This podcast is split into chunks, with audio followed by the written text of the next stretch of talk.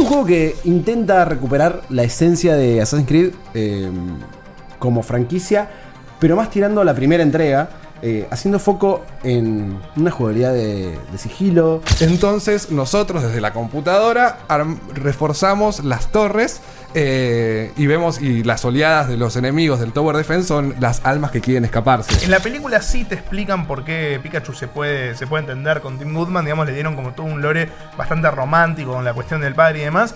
En el juego no te lo explican nunca, no se resuelve eso. Malditos Games. Todo el universo gamer comprimido en un solo podcast. Lo nuevo, lo clásico, lo indie, los tanques. Lo que estamos jugando. El programa definitivo con análisis y reviews de los últimos lanzamientos del gaming. Con un equipo rotativo de especialistas. Malditos Games. Malditos nerds, bienvenidos y bienvenidas a un nuevo episodio de Malditos Games, el podcast donde analizamos, debatimos, conversamos, discutimos los lanzamientos más importantes de la industria de los videojuegos. Ojo, ojo al piojo, porque recordad que Malditos Nerds está en infobae.com. Lo que buscan sobre gaming, cine, series, tecnología, esports de Malditos Nerds, siempre lo van a encontrar en infobae.com. Reviews, noticias, anticipos, videos y todos los programas como este, Malditos Games, Malditas Pelis, Malditas Series, Maldito Anime y Nerdipedia en la plataforma de podcast de Infobae. Mi nombre es Nicolás Rábago Rabagonic, por si no me conocen, y tengo la suerte de estar súper bien acompañado. A mi izquierda, Sebastián Cigarreta, Grunge Cloud, ¿cómo va? ¿Cómo andas, Nico? ¿Todo bien? ¿Todo bien? Uy, ¿qué te, te, te dio gracia? ¿Por qué? No, no, que digo que, que te reíste y dije, uy. Ah, no, no, me hago el tímido para la gente. Pero no. Ah, es, es todo, es todo por la cámara, es todo el personaje para la cámara. Ahora en cualquier momento sonrojo, ¿eh? Eh, y bueno, aparte ti- tiramos nicknames, tiramos Rabagonic, tiramos Grunge Cloud. Es así, hace muchos años ya. Eh, tienen nickname. El que no tiene nickname, me parece, creo, es Mati Terre. Es Terre. Es Terre, es terreno, ok. pero me suele decir Pati Terre. Terre, Bueno, ahí. está bien, está bien, quedó, quedó ahí. Quedó como esa. ¿Qué- ¿Cómo andan? Bien, bien. Una semana bastante intensa de gaming y se viene otra un poquito más intensa. Sí, uh, ahora tenemos el famoso 20 de octubre que sale, sale todo. Sale No. Spider-Man, sale Mario. Olvídate, sí, sí, no, y noviembre, yo que soy el juego de los Call of Duty. Sale el Modern Warfare Se 3, es verdad. fuego, el año pasado te había encantado el anterior, me acuerdo. Sí, sí, sí, sí. Vamos Bueno, a ver qué hacen ahora. Viene bien, viene bien. Este año no para, ¿eh? no para, no para, no para. Este año no para un segundo, 2023. Y si quieren ya podemos arrancar, meternos de lleno en el podcast para hablar también un lanzamiento, por lo menos de un nombre fuerte, Seba, que es Assassin's Creed Mirage. Assassin's Creed Mirage, que es un juego que arrancó como un DLC de lo que iba a ser eh, Assassin's Creed Valhalla. Eh, de hecho, para los que jugaron Valhalla, eh, lo van a conocer a Basim o Basim, como le quieran decir, eh, por el DLC de Hidden Ones. Lo presentaron ahí el personaje. Eh, acá nos lleva a Bagdad, a la época, a la edad de oro de. de ¿Cómo se llama esto? Del Imperio. Del Imperio, sí. Sí, turco, Eh, otomano es. Islámica. De I- islámico, el- sí. Y nos van a contar, digamos, el, el origen, ¿no? El momento Aladín de, Bien. de, de Basim, de simple ladronzuelo en las calles de Bagdad, a, a ser reclutado de cierta forma por eh, los escondidos, o los hidden ones, los ocultos. Los Yakuza de- del Este, momento. No, que vendrían a ser los, sí, lo- no, los Assassin's Creed. Lo que Los pasa es que antes de llamarse el, el credo de los asesinos, eran los ocultos. Ok. Eh, bueno, y ahí arranca toda la trama con una intro bastante copada. Y después vamos a ver toda su juventud hasta que eventualmente vamos a engancharnos con lo que era Valhalla. Eh, es un juego que intenta recuperar la esencia de Assassin's Creed eh, como franquicia, pero más tirando a la primera entrega, eh, haciendo foco en una jugabilidad de, sigilo, eh, infiltraciones, en palacios, en castillos, en tumbas, en prisiones. eh, dejando de lado los elementos de RPG que venían, que, que se incorporaron en, en Origins y venían siendo cada vez más eh, presentes, dejando de lado el- la microgestión de inventario, eh, las armaduras de varias piezas, eh, dejando de lado los mapas enormes y las 250 mil millones de secun- misiones secundarias y personajitos que te decían te encontrás en una cueva, uy, la cueva del misterio, y había tres cosas. Sí. Bueno, todo eso lo dejan de lado y se centran en una experiencia más reducida, concentrada, con misiones que tienen están un poquito mejor escritas, un poquito más cuidadas, con eh, jugabilidades que nunca, ¿cómo digo? Nunca terminan de cansar. Eh, a ver, vuelven las misiones escolta, hay misiones escolta. Hay misiones de asesinato, por supuesto. Hay misiones de robar un objeto. Perfecto, son contratos. Pero no vas a tener más de 30, 30 y pico misiones en todo el juego. Ok. Ponele que- Bien, conciso. Sí. Mucho más lineal que lo que estamos Claro, entonces si vos acostumbrados. decís, en todo el juego tengo 5 o 6 misiones de, de escolta, opcionales, y que me van a dar un, un buen premio, y lo hago. Y es vital eh, que para la jugabilidad eh, hayan dotado a Basim de un set de herramientas que le permiten eh, eh, jugar de forma sigilosa y de un- cierta manera subsanar tus propios errores. Bien. Eh, la idea de ellos, eh, de, bueno, de Ubisoft Bordeaux, que es un estudio de- interno de Ubisoft que se enfocaba en DLCs y en ofrecer soporte a los estudios mayores. eh, digamos que este es su primer gran juego. Este, la idea era recuperar la esencia un poco, ¿no? Aprovechando un poco el aniversario también que se cumplió hace poco de, de la saga. Eh, entonces nos presentan un personaje que, para los que jugamos videojuegos competitivos, eh, se conoce como un Glass Cannon. eh, es de cristal, básicamente. Te pegan cinco pedazos y moriste. Claro. Porque la idea es que vos vayas medio infiltrado. Full sigilo, como era Claro. antes. Claro, exactamente. Te mandas una macana, te, te descubrieron y bueno, vas a tener que pelear. Eh, peleas, tenés que saber usar muy bien el parry. Y si parrías bien, sobrevivís y si te ponen dos o tres manos, te, te hacen una fiesta entre cinco o seis. Ya está. Bueno, igual eso es muy clásico de los primeros Assassin's Creed, que era, hacer- sabes hacer el contraataque, ganaste el juego. Claro, pero esta vez es un contraataque con timing. Y no Claro. mashear el triángulo, ¿viste? Tipo triángulo, triángulo, triángulo. Y el chabón se llamó en Batman. Eh, entonces, eh, es refrescante después de haber jugado tres juegos de la saga que eran. Parecía que era, bueno, ¿te gustó Origins? Bueno, este es el doble. ¿Te gustó Odyssey? Bueno, este es el, do- el doble. Sí. Ahora en la nieve. Eh, volver a un entorno familiar con el, con el primer juego, eh, con un personaje que vuelve a, a infiltrarse, a enfocar un poquito más en el parkour. eh, no tanto esto de ir eh, montado a caballo recorriendo las pasturas como si fuera un Red Dead Redemption. Sí. Eh, y de cierto modo es refrescante. La verdad es que Bordeaux hace un re buen laburo porque consigue un sistema de combate divertido y sencillo, eh, sin eh, complicarte demasiado la vida y sin que parezca un button masher. Decir, ah, masheo, masheo, masheo y Sí. voy matando a todos. Eh, y en el medio nos cuenta una historia. Eh, el punto débil de Mirage es la historia. No porque sea una mala historia, sino porque es intrascendente.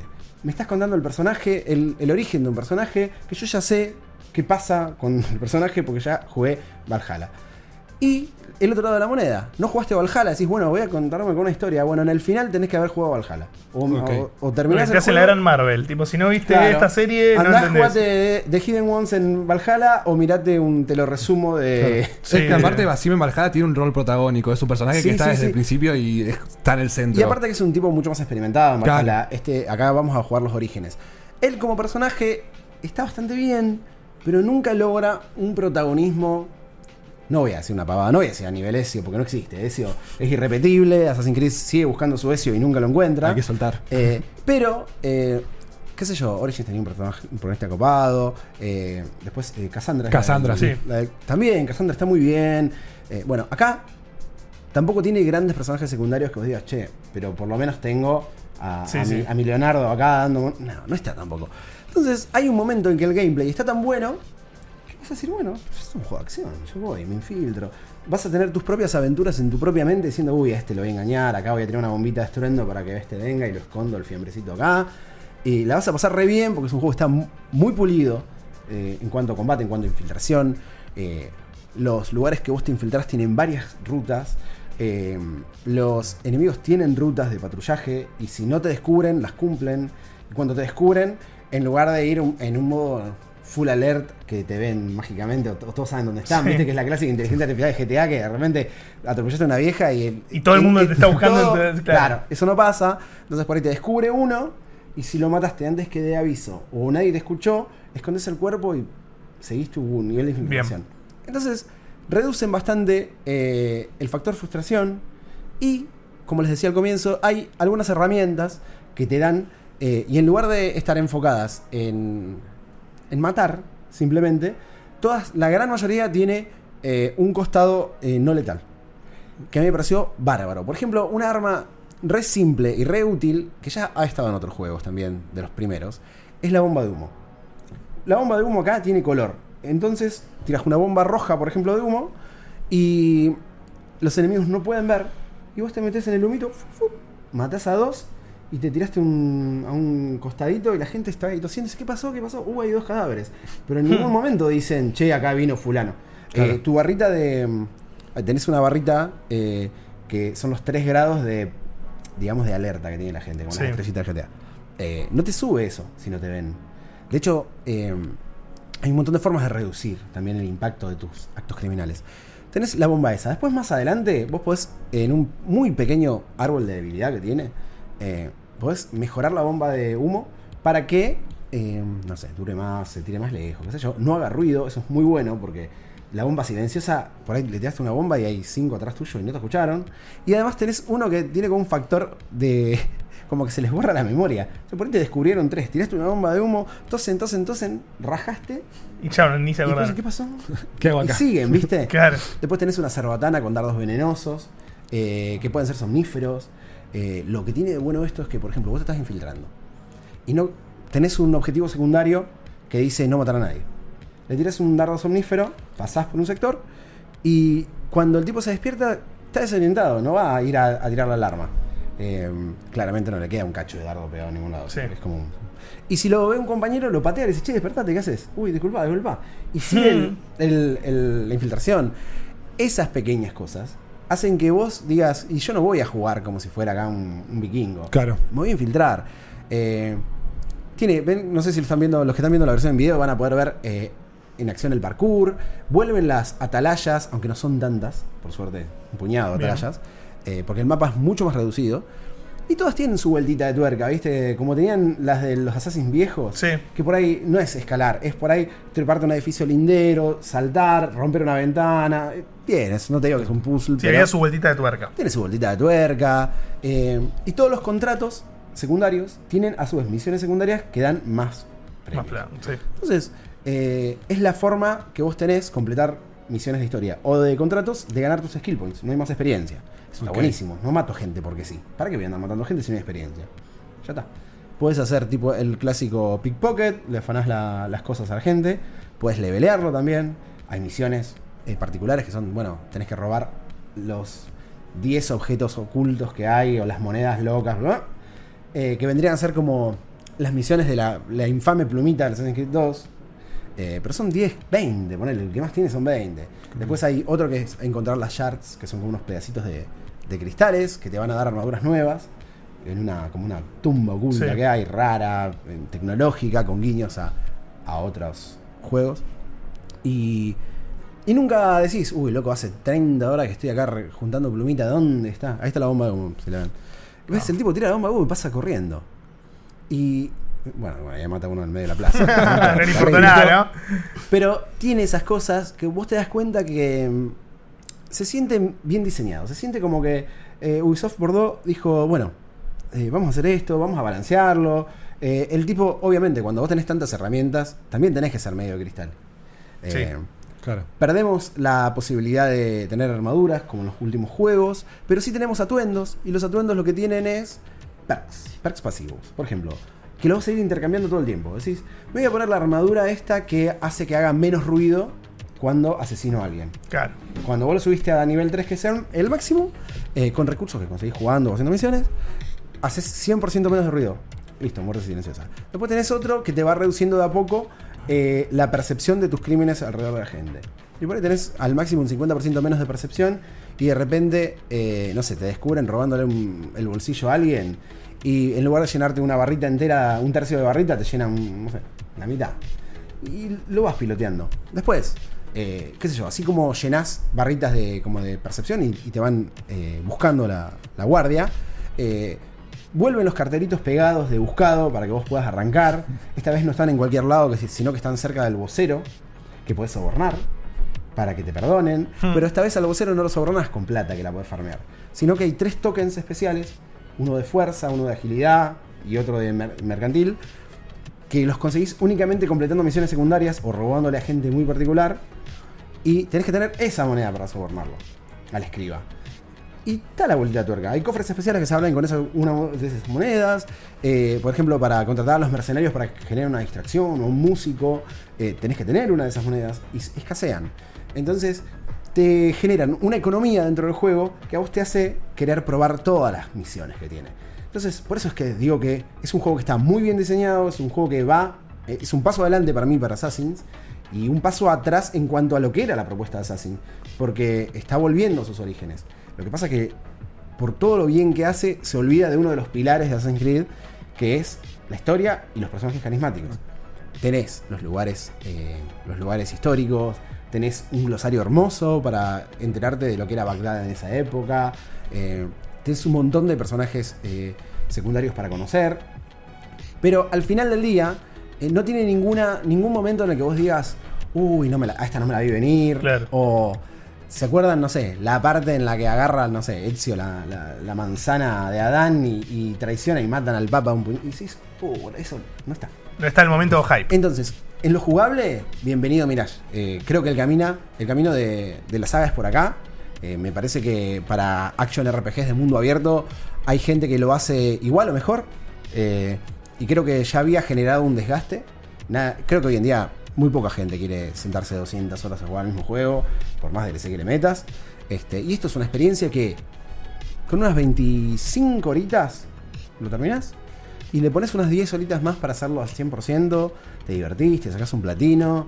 eh, y después, si querés, sí, te vas a jugar al, al DLC de Hidden One que dura más o menos lo mismo. Claro. Eh, en Malditos eh, le puse un 7. Me hubiera gustado ponerle un 750, pero nosotros no le ponemos eh, decimales. Decimales. Eh, y me parece que un 8 le queda grande. Pero un 7 es bastante justo. Es un buen 7. Es un sólido 7. Es un juego que, si les gusta Assassins o han disfrutado de, la- de la- los primeros 3 juegos de la saga o 4 juegos de la saga, creo que lo van a disfrutar mucho. Eh, está muy pulido. eh, es- gráficamente es lo que todos esperan. eh, quizás con unas animaciones faciales feas. Pero bueno, no sé por qué, qué sé yo, no sé. Es un estudio chico, anda a saber qué presupuesto le dieron para, para laburar. Eh, sin embargo, eh, la van a pasar muy bien y es un juego que vos podés terminar en un- dos semanas de furia, tranquilo, divirtiéndote, sin tener que quemarte las pestañas, no sé, buscando todos los osos en, en- en una Sí, no tiene momento bodrio, no tiene momento que se planche. es tal cual, tal cual. El, el bodrio es cuando vos decís, ¿y este quién era? O vamos Claro. a matar a tal y, y toda la investigación que es- te presentan las misiones como si fueran investigación. Vos juntas pistas, pero en realidad estás haciendo misiones. Son misiones primarias, secundarias. Y bueno, llegás y la gran revelación es quien estás detrás de la máscara es el jefe de fulano. ¿Quién es? No sé, no lo conozco. Poneme cerca de un techo que Claro. lo mato. Eh, es así, ¿viste? Claro. Eh, pero es un, es un muy lindo juego y creo que si la saga quiere ir por acá, eh, el próximo Assassin's Creed, creo que es nombre de código Assassin's Creed Red. Red. Eh, sí. Red. Eh, si va por acá, con el presupuesto que le meten a, la- a la sega- a las entradas principales de la saga, creo que va muy bien. También fichitas. podemos pensar como que salgan estos tipos de propuestas y al mismo tiempo se tomen más tiempo para hacer los, los que están Sí. saliendo últimamente. Como que lancen uno de mundo abierto gigante cada 4 o 5 años y cada 2 años empiecen a lanzar como propuestas más lineales. Sí, ¿por qué no? Me, me gusta, me gusta porque no sé si es porque ya tengo mucho menos tiempo de jugar y, Sí. y antes lo que antes me seducía a decir, uy, ¿vieron ese RPG que son 200 horas? Hoy en día digo, 200 horas, pero ¿quién curó el contenido de este? 200 horas de diversión no hay, seguro. Eh, y para mi realidad me parece mucho más potable estos juegos que ni siquiera son juegos cortos, porque vos... Yo porque de última tengo muchos años de Assassins y yo más o menos ya sé como por dónde ir y lo haces en 25 horas, pero por ahí... Si alguien que lo juega por primera vez una le mete persona que- 40. claro, que arranca, le mete 40 porque se queda leyendo todos los textos, se queda Claro. mirando las interacciones de la gente, el doblaje, qué sé yo. Que, que es muy, muy digno, es un muy lindo juego. Digno S7 entonces para Assassin's Creed Mirage. Yo lo tengo que probar todavía. Eh, podemos pasar a hablar de eh, un juego que para mí va a ser una completa sorpresa porque no, no sé nada. Así que estoy ansioso de esperar a ver que podemos hablar de Heretics Force. Heretics Force, sí, un juego, a diferencia de lo que veníamos hablando con Sega, un juego chiquitito, un juego indie, que vale la pena. Yo creo que son esos juegos que tienen su público fiel y que con tres palabras o viendo una imagen, los que amen este tipo de juegos ya están adentro. Eh, es un Tower Defense con un poco de. va, con deck builder y elementos roguelite. Si lo queremos hacer como comparaciones de estilos de juego, tiene un estilo visual más o menos como Vampire Survivor. Claramente qui- quisieron agarrar esa moda y esa explosión que tuvo. Eh, una progresión estilo Slay of the Spire.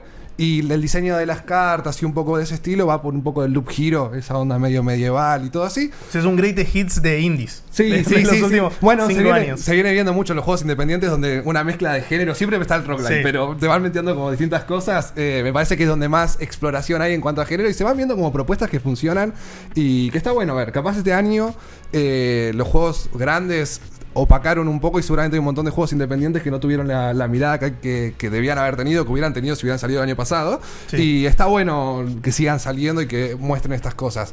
Pero bueno, ¿de qué se trata la historia? Que esto porque tiene como una entrada bastante curiosa. Nosotros somos un demonio oficinista. Eh, vamos a trabajar normalmente y el, el escenario, el menú del juego y todo eso es una computadora que simula Windows XP, un Windows viejo, eh, que de hecho está Clippy.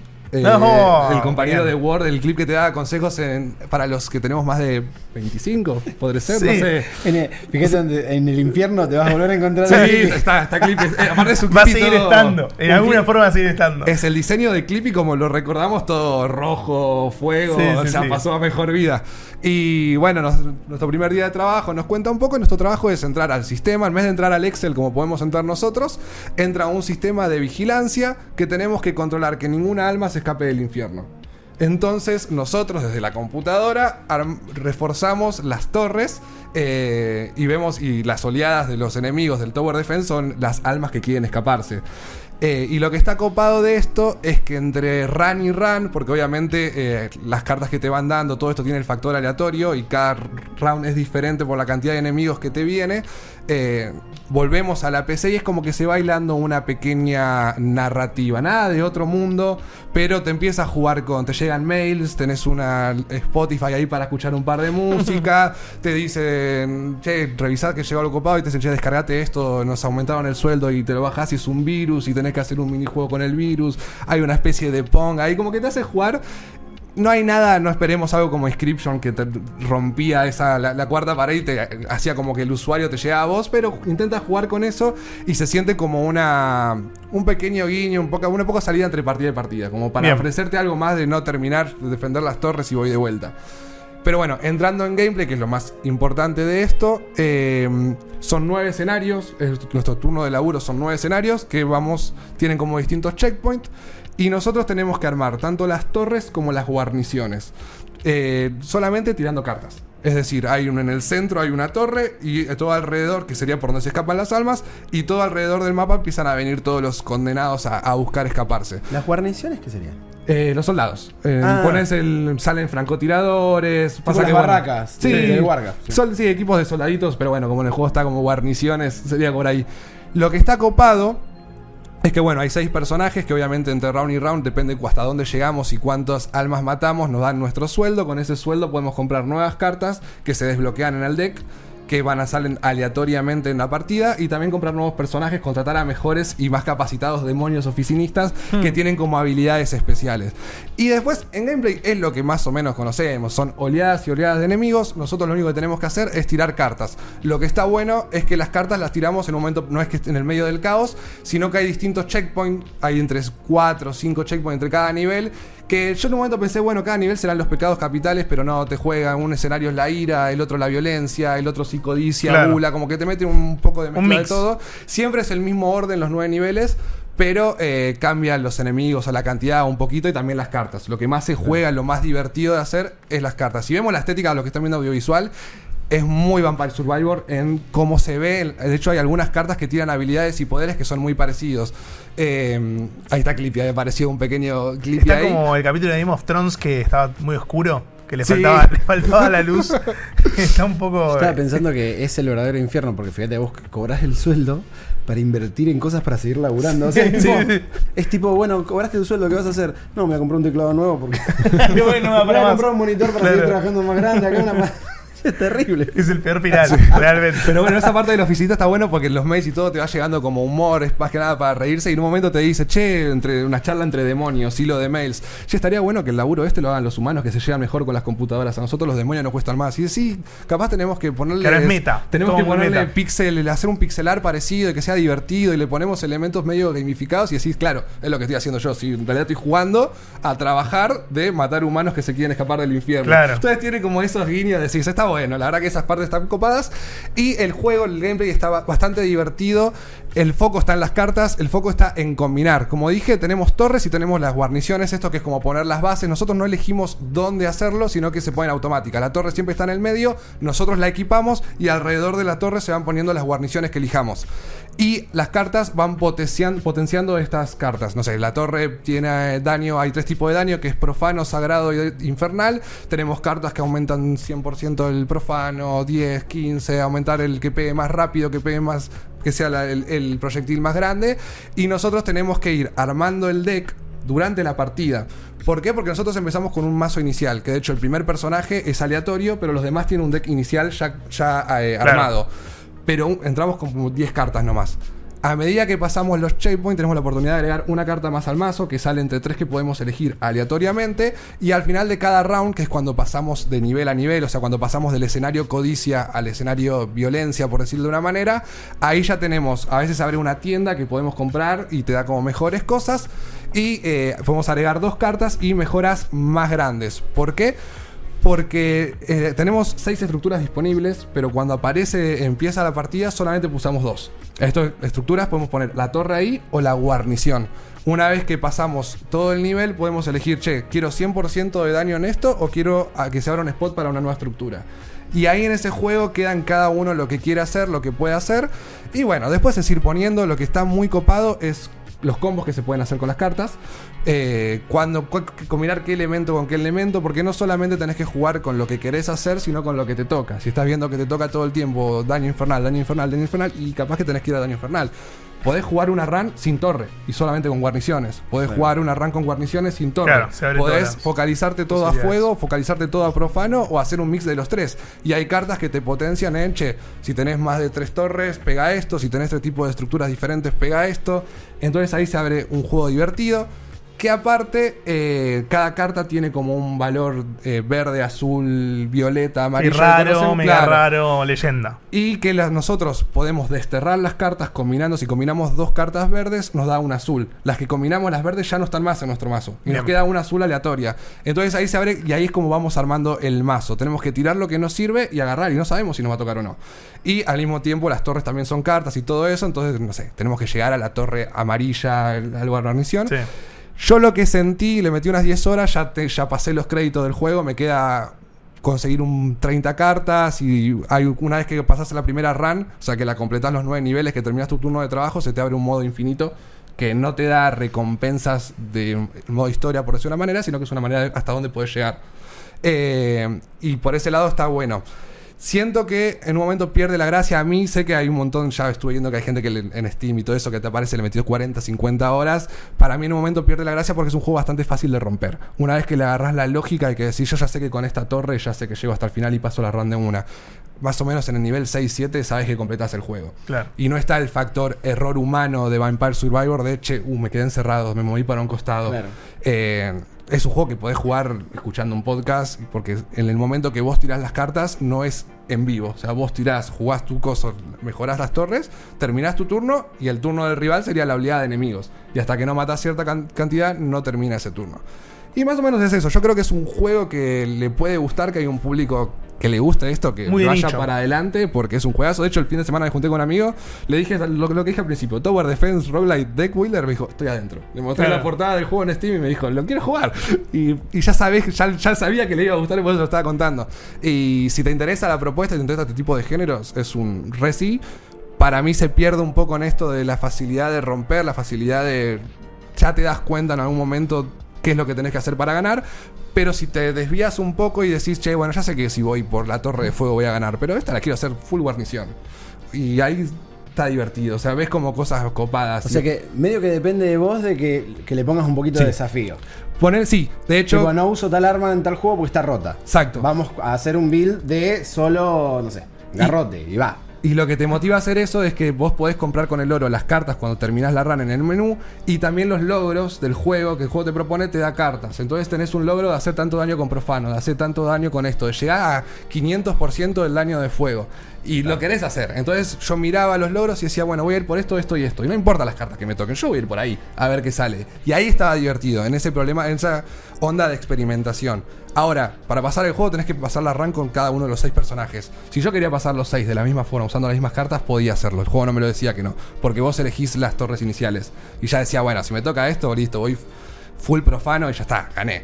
Pero yo intenté hacer cada run con maneras diferentes y se siente la diferencia. Si me tocaba una carta nueva, la usaba. Probaba, che, en vez de Sí. lanzallamas, pongo un lanzamisiles. Y está divertido, se ven como cosas copadas. En un momento eh, jugué con unas sierras que eran muy chiquititas y jugué full daño de torres y agrandar el proyectil. Y la sierra, que era el tamaño de un enemigo muy chiquitito, terminaba siendo medio mapa. Y esa parte te, te Te copado. decís, estoy OP. Claro, Sí, es 20% más grande, 20% más grande, 20% Claro, más Full grande. Vampire Ya- Survivors cuando tenés todas las armas y matás 500.000 Claro. enemigos de un golpe. Sí. Y es como placentero visualmente. Y aparte de eso, es un juego que te permite estar escuchando un podcast, estar leyendo algo, porque sí. Y te deja aumentar la velocidad, entonces no es que está, no se hace tedioso. Ponle que cada run completa fueron 20 y pico de minutos a por dos de velocidad. Dudo que alguien juegue a la velocidad normal, Claro. porque aparte en el, en el caos está divertido también. bueno. Pero bueno, más o menos Yo eso. compré, yo, compré. yo por lo menos lo, lo tengo ganas de probarlo. Eh, ¿Tiene un puntaje? Eh, todavía me falta hacer esto de sin fin. Por ahora está en un 7 clavadísimo. Vamos a Boquita ver si... Intensifiers, como, Sí. viene, como viene este, este podcast. Mal. y vamos a ver si con el modo este le quiero meter, quiero terminar de bloquear las cartas. Ya va a estar la review en Malditos Nerd con la, la nota final. Pero para mí es un 7 sólido seguro. Bien, bien. ¿Se viene el Lucky Seven? Se viene el X7 y No sé. debo decir que yo, yo voy, a, voy a decirlo al principio porque viene acaso mi, mi hijo también es un 7, así que full, full boquita Intensified este episodio. Vamos a pasar a hablar de, del último, vamos a hablar de Detective Pikachu, el regreso, este juego peculiar, de movida podemos decir eso, peculiar de esta, de esta IP de Nintendo que se creó en 2016 y que después tuvo la primera irrupción de Pokémon a Hollywood con la película Detective Pikachu, protagonizada por Ryan Reynolds, de muchos lo conocerán de, de ahí. El primer videojuego ya no era, no es que estábamos ante una obra maestra, ni mucho menos, sino que fue un juego sumamente criticado. Es un juego que, eh, pa- para ponernos en contexto, en Metacritic tiene un 7, el primero estoy hablando.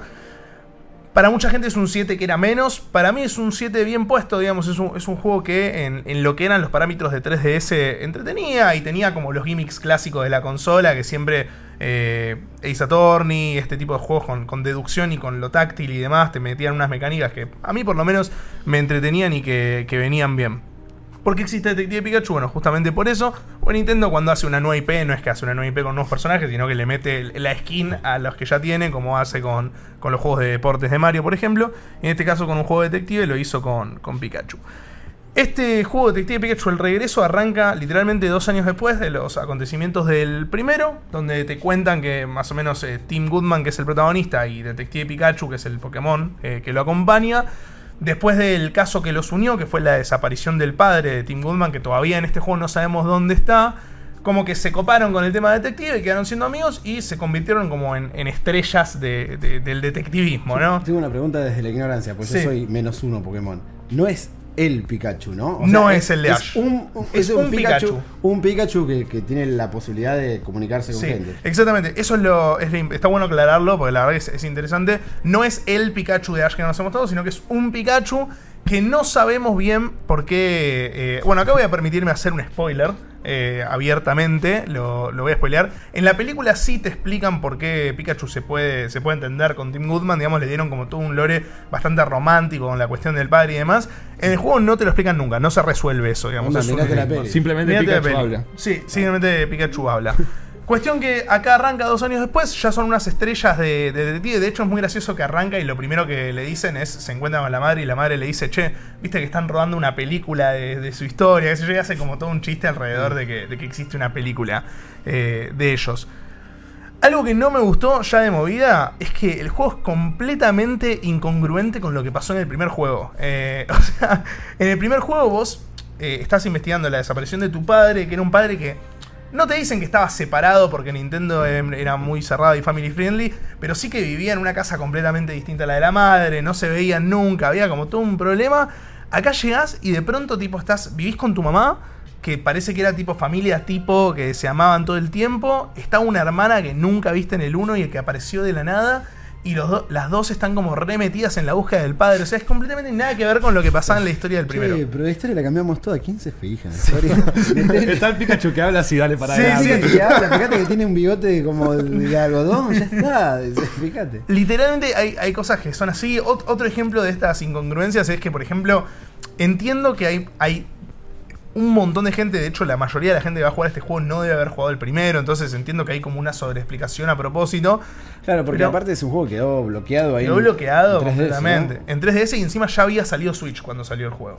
Entonces quedó como súper Claro. olvidado. Pero por ejemplo también el Hi-Hat Café, que es la cafetería, una de las locaciones principales de la saga, donde hay un, un personaje, ahora no recuerdo el nombre, pero que es reconocido. Eh, vos vas y es como, como que lo conoce de vuelta tu personaje. Ah, y es como. Es como un, un soft. eh, Es como un soft reboot, sí, podríamos reboot. decir eso, pero, pero al mismo tiempo hacen referencia a los hechos de lo que pasó en el primero, entonces como que no deja, deja de tener un poco de sentido en cuanto a la narrativa. Que, que berren de esa manera, ¿no? O sea, Flojo, sí. Sí, sí, sí. Hay también ah, todo, un, todo un tema con esto de, de- Es un juego que explota en, en retraso, digamos. De- ya me voy a explicar. Suena, suena peor de lo que. Suena peor de lo que. Es el clásico, se pone bueno después de tantas horas. Sí, sí, sí. Y aparte que también es un juego que este juego se anunció en 2019 y se vino retrasando y se vino retrasando y se vino retrasando y se renota en muchas cuestiones que era un juego que lo terminaron sacando por sacar, pero que venía de antes. De hecho, para que se den una idea, estamos eh, Scarlet y Violet es la novena generación de Pokémon y este juego está plenamente ambientado en la octava, que es la anterior. O sea, estaba Claro. como, como pensado para ese momento histórico que al final no terminó siendo. Aparte, técnicamente lo veo bastante, bastante. Técnicamente es un juego de 3DS. humilde, es increíble. sí, Sí, sí, sí. Está, estaba muy flojo de papeles también a nivel eh, técnico. Eh, visualmente, sobre todo, es de. Bueno, Game Freak y todo Pokémon en general en Switch fueron de las franquicias que peor se vieron de, de Nintendo First Party. Y este juego no es la excepción, también sigue, sigue con eso. Punto a favor que lo estamos viendo ahí en la, en la versión audiovisual. Una de las grandes cosas que a mí me, me llamaba la atención de este juego es que lo más divertido, como decía antes del primero, era todo el gimmick de 3DS, lo táctil, toda la, la mecánica de 3D y demás. Que acá obviamente no iba a estar. Lo resolvieron súper bien, la interfaz es mucho más cómoda que en 3DS. Para subsanar la falta del táctil le metieron eh, una mecánica en la que vos en cada capítulo, como estamos viendo en la versión audiovisual, tenés como una relación con un Pokémon que hace una habilidad especial. Entonces es como, sí, te saqué, entre muchas comillas, la mecánica principal del juego, pero le agregué otra mecánica principal diferente que le da cierto dinamismo a los capítulos. Entonces, lo que yo pensé que iba a ser lo peor del juego, la verdad que lo resolvieron bastante bien para lo que podría haber sido, y eso es, eso es quizás un acierto. Eh, otra cosa importante es que, como en todo juego de detectives, se divide por capítulos y cada capítulo es una ambientación, tipo las, las clichés, ¿viste? La mansión. Tipo, uy, robaron algo de una mansión. Bueno, vamos a investigar a ver qué onda. Eh, la comisaría, bueno, vamos a ver la comisaría a ver qué onda. Y tiene, perdón, ¿eh? porque yo Sí. lo que he jugado de, de juegos de detective, para mí yo soy soldado de Layton. Sí. Entonces para mí es, bueno, vamos a un lugar y... Está para años abrir- luz esto de Leito. ¿Eh? Esto está años Ah, luz de porque yo me, me imagino, bueno, Pikachu, tenemos que abrir la puerta, está cerrada. Plum, puzzle. ¿Y Sí. ¿Diferentes resoluciones o algo así? ¿O es más.? No, no, no, no. Hay, Encontrar la llave, da vuelta hasta que Sí, nunca está. sí, sí, es más de, de ese estilo de, de- Tiene algunos minijuegos de Quick Time Events, eso sí tiene, como por ejemplo, uy, Pikachu se cayó por, no sé, por una escalera, tipo salvalo, y tipo, y tenés que apretar el momento justo para, para que no se muera. Eh, pero no, es más del estilo, vos vas a la locación, digamos, bueno, mansión, robaron el coso, pongámonos a investigar. Tenés que hablar con la gente, le tomás testimonios, eh, les preguntas cosas, tipo como que chequeás distintas situaciones, que es el clásico point and click detectivesco, que poner, no sé, ves una situación toda desordenada, haces clic y se te pone. La lupita. Se te pone el cuadro con la lupita y tenés que examinar las cosas.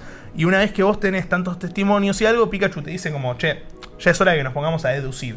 Y ahí te ponen como un minijuego que está bueno, que, que- que es básicamente deducir. Te dicen, che, mira, eh, falta una joya, se la pueden haber robado, la pueden tener escondida o la pueden, no sé, o la vendieron. ¿Qué, qué pensás vos? Y si le das al correcto, te dice bien. Si le das al incorrecto, probá de vuelta, rey, que, que te confundiste. O sea que en tres intentos sí o sí ganas. En tres intentos sí o sí ganas. Sí, sí, sí. Es, es difícil, es un juego que es difícil perderte. Puedes Claro, trabar. Es la gran Batman Arkham. eh, no, perdón, el, el Gotham Knight. Que vos decís, llegás Sí. todo el, el clímax y bueno, y te dicen, eh, ¿con qué pista las relacionas? ¿Con este, con este? No, con este, con este, no. Bueno. Es literal- es Sí, literalmente eso. eh, que falle, que suene una alarma, que pase algo, sí. por favor. Es literalmente eso. Es un juego que no te puedes trabar. O sea, es un juego que muy difícil de perder. De hecho, la, la única vez que perdí en el juego es esto del Quick Time Event. De que no le llegué a pegar, a, le pegué al otro botón sin querer y Pikachu se, se la dio. Se la dio con Pero algo. bueno, también es parte de la propuesta. No, no vas a ir a buscar este juego por cómo se ve buscando No. un desafío, No, me parece. pero sí algo que me molesta es que, por ejemplo, Pokémon. eh, vos, vos cuando jugás Pokémon, vos sabés que los juegos son tirando infantiles. Y es algo que yo, como consumidor de Pokémon, que me encanta Pokémon y juego todos los juegos, ya lo tengo como asumido y voy bajo esas condiciones. Es un juego que le tiene que gustar a todo el mundo porque así lo quiere Pokémon y lo tiene que gustar. En esta ocasión no solo son infantiles los personajes, sino que se sienten bastante tontos. Y eso a mí me terminó molestando en general. Porque tienen cosas que vos decís. mm, No solo es una sobreexplicación, no sé, por ejemplo, eh, hay un detective que desde el primer juego está investigando la desaparición de tu padre. Y lo ves al chabón que por ahí, no, voy a poner un ejemplo que no pasa en el juego, pero para exagerar. Por ahí se está tiroteando con alguien y vos le decís, che, ¿tenés alguna data nueva de mi padre? tipo, y es como, flaco, se está, se está tiroteando ahí. Tipo, ¿cómo, cómo te vas a detener a preguntarle algo? El tiroteo se frena y se palabra. ¿Qué? Eh, no, no tengo ninguna. Y, y el loco se frena de lo que está haciendo y te dice, Claro. no, mira, no tengo ninguna data. Pero estoy ocupado, ¿eh? Y, y sigue con el tiroteo. Entonces vos decís, pero no tiene, no tiene ni sentido Claro. esto. Sí, para, para el niño de 5 años que está jugando, dice, uy, no, no tiene ninguna data de mi padre. Pero para alguien que ya está más formado en narrativa, digamos, queda completamente descolocado. ¿Y tiene, ¿Y tiene algún tipo de, de sugerencia de edad? Tipo cuando, con- ¿viste cuando vos te vas a comprar un juguete Sí. y la juguetería dice para más de tres o qué sé yo?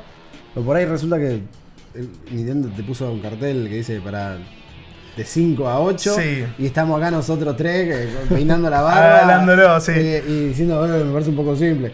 Eh, porque también es cierto, si Nintendo o, dijo esto es un juego infantil, eh, Lo hacen para eso. lo tenemos que, que ver así también. No, no sé si tiene una, una especificación de edad, pero a mí me pasa eso. Siento que hay juegos de Pokémon que están enfocados para, no sé, por ejemplo, Black and White, eh, son, para mí son juegazos. O sea, podrían ser el GOTI de su año, Black and White. Eh, y, y tiene ese mix de que un nene lo entiende perfecto y tiene una trama re profunda en el fondo que si sos adulto la ves de otra forma. Que un pibe la va a saltear porque está Que un pibe la va a saltar porque quiere encontrar a Pikachu, nada más. Y algunas cosas opcionales jodidas, por si vos te querés. Exactamente. Acá no pasa eso, acá es todo como muy, muy básico. Algo que sí le viene bien a la narrativa es que en el primero eran nueve escenarios distintos y había algunos que eran muy falopa. Tipo, por ahí hay una trama principal y por ahí en el primero de la nada te hacían investigar quién se robó una lata de atún. Tipo, y no te podía importar menos lo que estabas investigando. Acá son cinco, lo hicieron un poquito más corto y tienen como más peso cada uno y todos están relacionados. Entonces no se siente que te metieron un caso por Claro. meterte y, y ya fue. Eso capaz Y que está bueno. humor, el humor tampoco, o guiños, algo que digas, ah, esto me toca el corazón, ¿no tuviste como un... El No. humor está. Hay una cosa más simpática que otra, pero no me sacó, no me sacó ni una sonrisa. O sea, lo- creo que el momento más, más, más así gag que me pasó es el principio de esto, cuando hacen toda la ref a la peli. Decís como, Claro. oh, mirá, está, está buena esta, esta refe, pero no, pero no mucho más, la, la verdad. Una cosita, ya, ya quisieran, vamos cerrando, quizás algo que, que está bueno, es, eh, le sumaron bastante contenido de lo que era el primero, no solo por la mecánica esta especial de lo que, de lo que decíamos de los Pokémon que, que le agregan distintas jugabilidades, y eso está bueno, sino que acá hay side missions, que eso no pasaba en el primero. Vos en el primero tenías que ir, hacer la historia principal, la terminabas, y chau. Acá le metieron una cosa que se llaman incidentes locales, que es que vos por ahí estás resolviendo un caso, pasás por una plaza y hay una piba llorando en el piso y dice, no, loco, me, me asustó un Pokémon y se fue corriendo mi, mi ratata y desapareció. Y tipo, tengo que volver a casa y no tengo mi ratata, me van a cagar a pedos. Entonces vos, Misiones secundarias, tipo opcional. full, full opcional y vos podés decidir si la querés ayudar o no. Tipo, vos le podés decir, no, mira, loco, estoy apurado, estoy para otra. O le podés decir, sí, freno todo, voy a buscar al ratata. Lo puedes hacer después. Si pasás de capítulo, no lo puedes volver a hacer. Claro. O sea, es como lo tenés que decidir si lo haces en el momento o no. Eh, pero me pareció que eso estaba, estaba bueno. Y por último, ahora sí, una, una mecánica que me pareció particular, por lo, por lo menos, es que todo el juego se puede ver la narrativa sin jugarlo. Digamos, vos si querés puedes entrar al juego y te salteás todas las partes jugables y ves la narrativa, podés pasar al capítulo 3, al capítulo 5. Me- Desbloqueado ya, ¿no? Ya desbloqueado del vamos. Y No. me pareció loco, después pensando porque vos me decís, lo pasaste y lo podés revisar, pero así del Sí, vamos, de movida. ¿no? Eh, pensándolo como que terminé diciendo, bueno, capaz que para los que vieron la peli, no sé, se me ocurre que por ahí quieren ver la, la historia de cómo sigue, porque la peli ya salió hace mucho y quedó medio como abierta. Es, es algo de mínima particular. No sé si todavía no, no, no decidí si está bueno o malo, pero es de, de mínima particular. Así que Detective Pikachu, el regreso no es el mejor juego de Pokémon. Yo le puse un 7 porque no deja de ser entretenido. Es un juego corto dentro de todo. Yo personalmente no pagaría eh, lo que sale. No es full price, pero casi. Sale 50 dólares. Opa, lo mismo que Mirage. Lo mismo que Mirage. No sé si estoy para esa, pero sí es un juego que si lo ves en oferta y te gusta Pokémon, quizás puede terminar cerrando. Eh, Full Boquita 777, gran episodio el que vivimos hoy. Assassin's Creed Mirage, Heretic Forks y eh, Detective Pikachu el regreso fueron los juegos que analizamos.